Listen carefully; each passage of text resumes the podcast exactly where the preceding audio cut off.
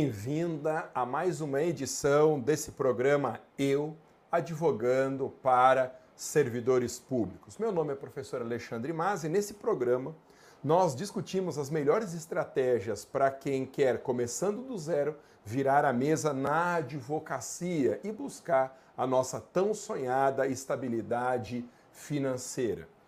Bom, no programa de hoje nós vamos falar sobre a defesa do servidor público em processo administrativo disciplinar, conhecido pela sigla de PAD. Primeira coisa de todas, gente, o que é um PAD, um processo administrativo disciplinar?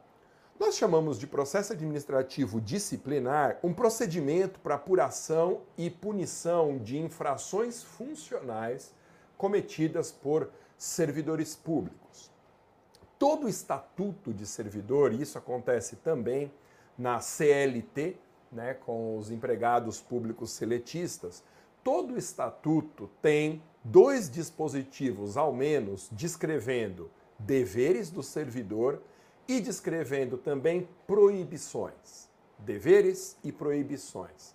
Uma infração funcional consiste em uma determinada prática que ou viola um dever ou viola uma proibição. Então, um exemplo de dever que todo servidor público tem, uma vez violado, constitui uma infração funcional.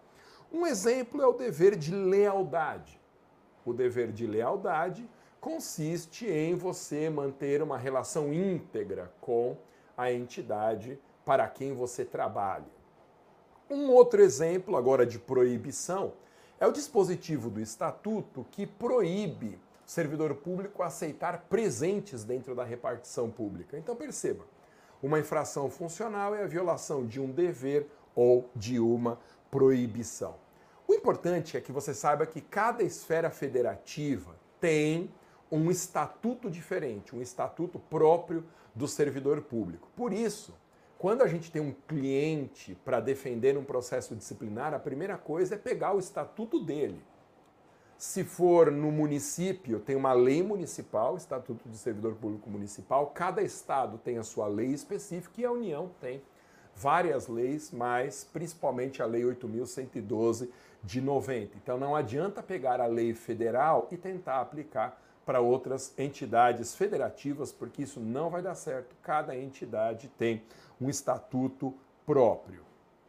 Bom, sempre que houver uma violação de regra do estatuto, a lei manda, a lei manda abrir um processo administrativo disciplinar. Nem sempre a infração ocorreu de fato. Nem sempre ela ocorreu de fato, mas às vezes o dever de apuração justifica a instauração de um processo disciplinar. Por isso que eu gosto de dizer que o PAD ele é aberto para apurar e, se for o caso, para punir servidores, porque senão a gente fica com a impressão de que o processo disciplinar é só para aplicação de punições, quando na verdade às vezes a suposta acusação ela não se fundamenta. E para que serve um processo administrativo disciplinar? Isso é muito importante. Por quê? que não é possível aplicar direto uma punição? Por que, que tem que abrir um processo? É uma burocracia? É algo que depõe contra a eficiência do Estado? Não. O processo administrativo disciplinar, ele serve para garantir outras garantias. Por isso que nós costumamos falar que o processo administrativo disciplinar é um veículo para assegurar outras garantias. O processo disciplinar existe para assegurar contraditório ao acusado, ou seja, para a gente ouvir o acusado. Serve para garantir a ampla defesa, permitir que o acusado é, utilize todos os meios de prova admitidos em direito e, além disso, a impessoalidade e a publicidade. Então, o devido processo legal existe para garantir contraditória e ampla defesa, para tornar pública a decisão que condena ou absolve o servidor e para que haja uma impessoalidade, para que não exista um ambiente punitivo, um ambiente em que a administração ou gestor não gosta do acusado e ele é punido justamente por isso. Bom, outra coisa importante que eu tenho que comentar logo de cara é que, em tese, o processo administrativo disciplinar ele dispensa defesa técnica. Aliás, como todo processo administrativo, não há necessidade de advogado. E por que, que eu digo isso em tese? Porque, principalmente quando o cliente foi demitido num processo disciplinar ou ele está sendo acusado de uma, de uma infração que pode gerar a demissão, ele chega no escritório sabendo que não precisa de advogado, mas ele já vai procurar alguém porque é muito arriscado, e os servidores sabem disso, você responder um processo disciplinar sem a defesa técnica. Tá bom? Então, embora não haja necessidade de se fazer acompanhar por um advogado, quando a acusação é grave, que pode gerar uma demissão, todo servidor ele contrata um advogado. E se ele já foi demitido, se o processo já correu, aí que nós somos mais indispensáveis ainda, porque aí nós teremos que conseguir a anulação da demissão para a reintegração do servidor. Uma outra pergunta que você pode estar se fazendo agora, ô Masa, por que, que advogar em processo administrativo disciplinar é uma excelente oportunidade para quem está começando na advocacia contra a fazenda pública, para quem está começando a defender servidores públicos? Primeiro lugar, porque processos administrativos disciplinares são incrivelmente comuns. O serviço público, eu costumo dizer, é o reino da perseguição. E por ser o reino da perseguição, é muito comum o processo disciplinar ser instaurado sem que haja um fundamento efetivo da infração, mas apenas como um mecanismo punitivo. Segunda razão pela qual um processo administrativo disciplinar é uma excelente oportunidade para quem está começando na advocacia defender servidores públicos, porque existem constantes ilegalidades em processos disciplinares, com destaque para a ideia de que as comissões processantes elas acham que não tem limites. As comissões processantes acham que elas são donas do processo disciplinar. E também normalmente acham que ninguém conhece as regras de um processo disciplinar e que por isso a comissão estaria mais ou menos livre para fazer o que bem entendesse. Por isso que é tão frequente a ocorrência de ilegalidades em processos disciplinares. E uma ilegalidade, ela enseja a anulação da pena aplicada e aí a gente consegue reintegrar o servidor. Terceira razão pela qual o processo administrativo disciplinar é uma excelente oportunidade. A terceira razão é que o cliente chega desesperado no escritório.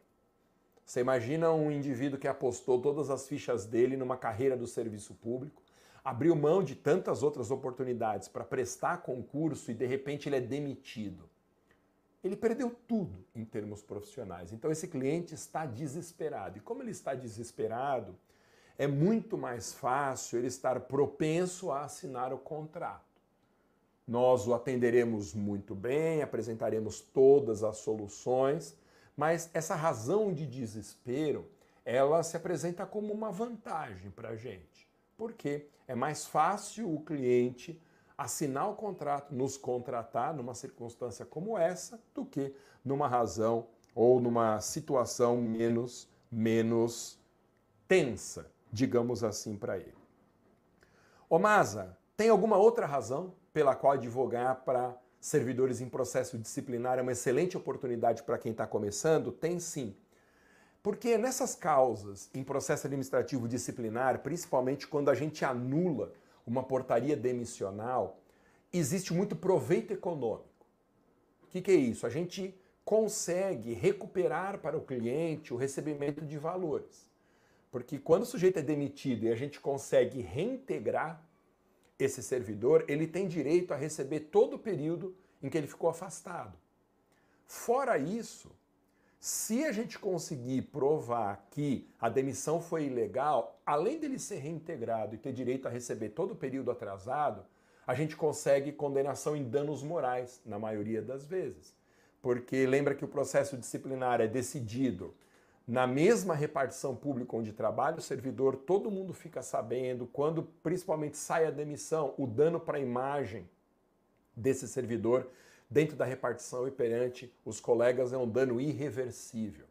Então, esse proveito econômico que existe em advocacia de processo administrativo disciplinar nos cria também um benefício, porque a gente pode além do valor inicial de tabelas honorários contratuais, a gente pode ajustar um recebimento sobre o proveito econômico que esse cliente tiver. Uma outra vantagem para quem está começando, né, e for advogar em favor de servidores em processo administrativo disciplinar é que faltam especialistas no mercado.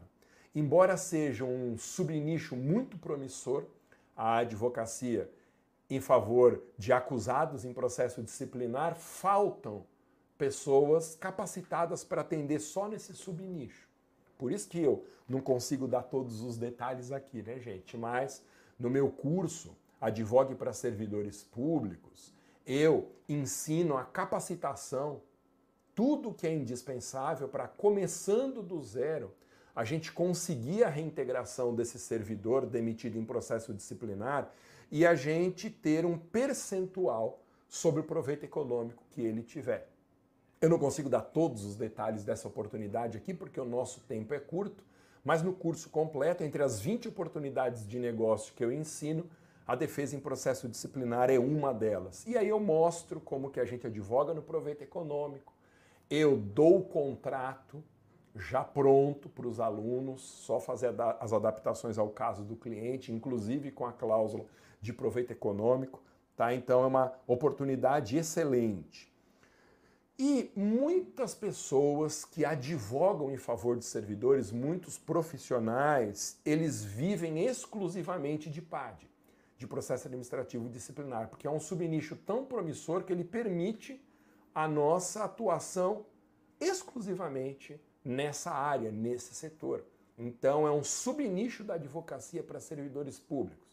E a gente tem uma sensação de justiça defendendo clientes em processo disciplinar. Quando a gente anula a demissão, isso faz bem, obviamente, para o cliente que volta a trabalhar, que volta a receber, e para nós também porque dá aquela sensação de que nós estamos ajudando efetivamente o cliente. É muito bom experimentar essa sensação.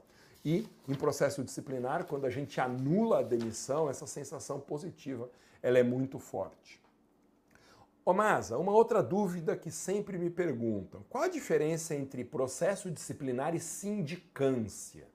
Ah, essa diferença é legal da gente estabelecer. Bom, essa diferença ela pode mudar de uma lei para outra, de um estatuto para outro. Mas, basicamente, isso está no Estatuto Federal, a sindicância ela costuma desempenhar dois papéis. Ela é um procedimento prévio ao processo disciplinar, então é um procedimento facultativo que antecede o processo disciplinar, então às vezes a autoridade superior ela não está convencida de que aquela conduta realizada por, pelo agente possa ser uma suposta infração. Então, antes de abrir um processo disciplinar, nomear uma comissão, ouvir testemunhas, fazer aquele barulho todo, a autoridade pode instaurar uma, instaurar uma sindicância, é sempre uma faculdade, faz uma apuração preliminar e, se for o caso, propõe o processo disciplinar, instaura ou então deixa de instaurar por não ser uma conduta infracional. Então, em primeiro lugar, a sindicância pode ser um rito preparatório que antecede o processo disciplinar. Em alguns estatutos, a gente chama de sindicância também um procedimento mais simples do que o processo disciplinar para apuração de infrações de baixo potencial lesivo. Para que você tenha uma ideia, na lei federal, o Estatuto do Servidor Federal, a Lei 8.112, a sindicância é o procedimento sumário utilizado para infrações cuja punição máxima seja suspensão de até 30 dias. Então perceba, o que superar essa possível punição, então se for uma conduta que em tese geraria, por exemplo, demissão de servidor, aí tem que ser processo disciplinar. Mas condutas infracionais leves, elas não precisam da instauração no processo disciplinar, pode ser um rito mais breve, que é o rito da sindicância. Então, resumindo, a sindicância se diferencia do processo disciplinar de duas formas. Primeiro, a gente chama de sindicância um procedimento investigativo prévio à instauração do processo. E, em segundo lugar, dependendo da lei, a sindicância é um rito sumaríssimo para aplicar punições a infrações de baixo potencial lesivo. Existe uma outra dúvida muito frequente em relação a infrações funcionais cometidas por servidores. A dúvida é a seguinte: existe alguma punição, alguma punição que possa ser aplicada ao servidor sem um processo? O que, que você acha? Pode existir? Imagina uma infração gravíssima e que dispensa provas. Então, vamos imaginar um caso aqui: o servidor é filmado pegando dinheiro para fazer alguma coisa errada. Esse vídeo mostra ele segurando as notas e recebendo de um particular, aparece o rosto dele. Esse vídeo viraliza na internet e é mostrado em jornais televisivos. Todo mundo viu que aquilo aconteceu. Claro, você receber suborno para o exercício de uma função pública é uma infração gravíssima, punível com pena de demissão.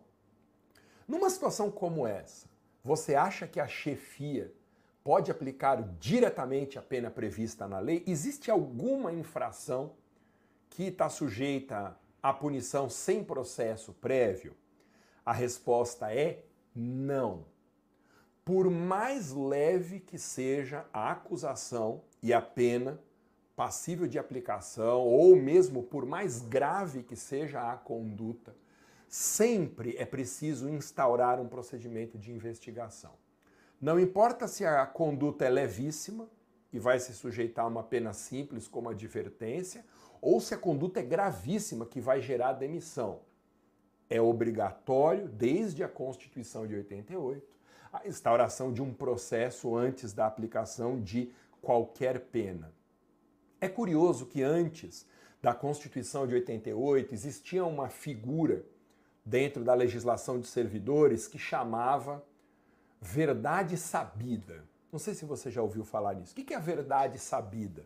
Verdade sabida era uma previsão legal segundo a qual, quando a infração fosse de ocorrência notória, que todo mundo sabe que a infração aconteceu e que é a prova cabal da ocorrência, a verdade sabida permitia aplicar a pena primeiro e depois abrir um processo de investigação garantido contraditório e ampla defesa. O Instituto da Verdade Sabida é inconstitucional, porque ele é incompatível com o artigo 5 inciso 54, que diz que as decisões estatais devem ser precedidas de um devido processo legal. Então o devido processo legal tem que vir antes da aplicação da pena. Ele é o caminho para investigar se é caso de pena de aplicação ou não. E em algumas esferas federativas, alguns municípios, certos estados, a União não tem mais. Foi prevista há um tempo atrás uma chamada via rápida punitiva. O que é a via rápida? Via rápida é uma espécie de um procedimento especial ultra célere que sacrifica garantias de defesa e ampla defesa né, e produção de provas do servidor para que a punição se dê de um modo mais rápido do que no processo disciplinar.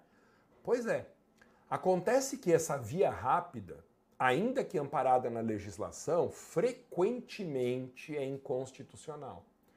É preciso ver se nesse procedimento de aplicação célere da pena, de fato, foi assegurado ao acusado a produção de todos os meios de prova, se foram ouvidas testemunhas, se ele foi citado para se defender, porque muitas vezes nem isso acontece.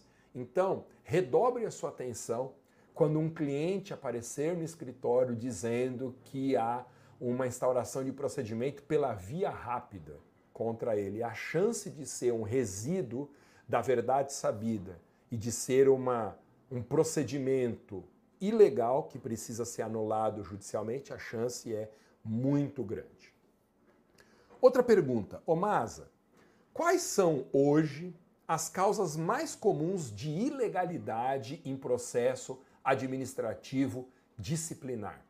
Quais são as causas mais comuns? Em primeiro lugar, a causa mais comum de anulação de processo disciplinar é perseguição o processo seria instaurado contra alguém que não faz parte do clubinho da chefia. Você sabe que o serviço público tem muitos grupos. E como a organização do serviço público ela é piramidal, a ascensão dentro de uma mesma carreira, ela implica em preterição de outros indivíduos que estão no mesmo patamar. Então é muito comum que pessoas que tenham algum desgaste com a chefia ou servidores que simplesmente não se dão bem com a chefia, eles seriam objeto de processo disciplinar para sujar a ficha deles. E aí eles não conseguirem as promoções como conseguem os que são amigos do chefe. Nas polícias, especialmente no serviço militar, a existência de perseguição é incrivelmente comum em aplicação de penas.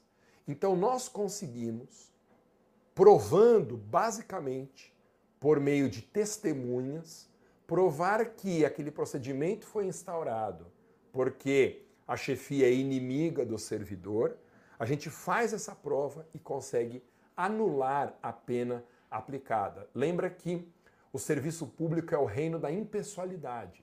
Não pode haver nem favoritismos, nem perseguições. E o processo administrativo disciplinar, infelizmente, é muito utilizado para perpetração, para usar uma palavra que muita gente gosta no direito, né? perpetração de perseguições. Segunda razão mais comum de ilegalidade em processo disciplinar é uma desproporcionalidade da pena aplicada. Eu não consigo falar aqui de todos os detalhes de punições desproporcionais à gravidade da conduta, porque a nossa conversa aqui é muito rápida. No meu curso completo, Advogue para Servidores Começando do Zero, eu detalho muito esse aspecto. Veja, não é porque a lei dá uma certa margem de liberdade para a comissão avaliar a gravidade da conduta, não é porque existe essa liberdade que a aplicação da pena é livre pela comissão. Veja, uma pena não pode ultrapassar uma relação de adequação com a gravidade da conduta. Então eu dou exemplo de um tipo infracional muito aberto. É o que eu mencionei agora pouco. É dever do servidor, dever do servidor respeitar a lealdade às instituições. Bom, o que, que é desrespeito à lealdade às instituições? Esse é um conceito muito aberto. Então, você imagina um caso óbvio: o servidor vai lá e picha dentro da repartição, ele trabalha no INSS, escreve lá eu detesto o INSS faz uma selfie. Isso é uma infração, uma deslealdade à instituição. Você não pode xingar e dar publicidade a um xingamento à instituição que te paga. Então, obviamente, esse caso é um caso ensejador da pena, que caracteriza infração. E existem casos que são tão leves que não justificam a instauração no processo disciplinar, porque obviamente eles não são infração. Imagina, por exemplo, um servidor que uma única vez comenta ali no ambiente de trabalho que a estrutura está muito ruim no serviço. Isso significa uma deslealdade? Não. Isso é um comentário que não caracteriza infração funcional. Isso não é uma deslealdade à instituição. Mas há condutas que são intermediárias, não são tão obviamente infracionais como fazer uma pichação e tirar um selfie xingando a repartição, e também não são tão obviamente não infração quanto apenas fazer um comentário ali qualquer. Tem condutas que estão na metade do caminho. Então, será que postar na rede social um comentário crítico à instituição onde o servidor trabalha caracteriza uma deslealdade? Isso precisa da avaliação no caso concreto, depende do que foi escrito, depende se se considera que aquilo foi no exercício da função ou não. Essa é uma discussão muito interessante.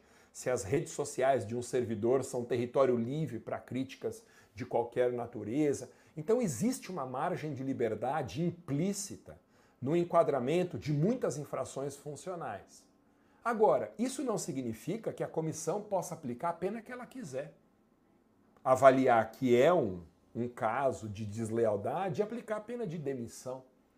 Existem critérios que são objetivos no estatuto para impedir penas desproporcionais. Eu vou dar um exemplo que eu conheci. Um servidor público, ele tinha 25 anos de casa, mais ou menos, e tinha um prontuário impecável. Nunca tinha sido acusado de nada.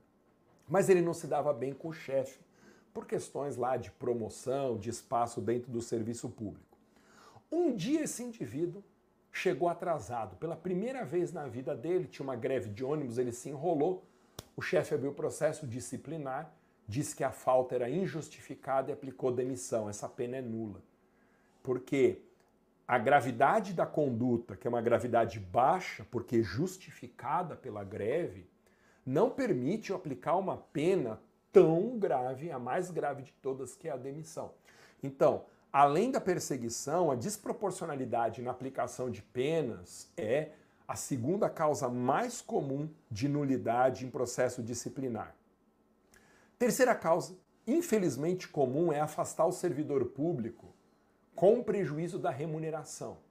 Então é aberto o processo disciplinar, o estatuto permite que haja um afastamento temporário do acusado para ele não interferir nas investigações, mas sempre esse afastamento, ele é um afastamento cautelar em favor do processo.